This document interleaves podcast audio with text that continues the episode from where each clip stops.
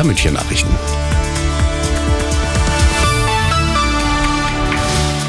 Es ist 19 Uhr. Ich bin Florian Klaus.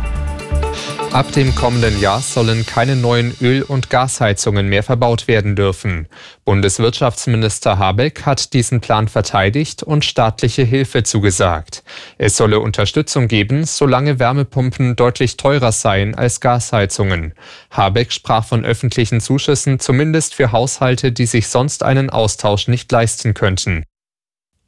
Die Bundesregierung will ausschließen, dass China Einfluss auf deutsche Handynetze bekommt.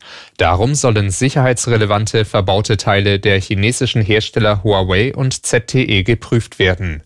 Das geht aus einem Schreiben des Innenministeriums an die Netzbetreiber hervor. Eine Überprüfung dürfte mehrere Monate dauern.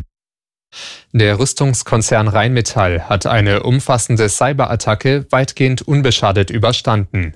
Dabei hatten bislang unbekannte Täter versucht, die IT-Systeme des Unternehmens in die Knie zu zwingen. Lediglich die bei einem externen Dienstleister betriebene Website sei vorübergehend nicht erreichbar gewesen, erklärte ein Konzernsprecher. Außenministerin Baerbock hat zu Beginn eines viertägigen Besuchs im Irak weitere deutsche Unterstützung für das Land angekündigt. Der Irak bleibe Schlüsselfaktor für die Stabilität der Region, sagte Baerbock in der Hauptstadt Bagdad.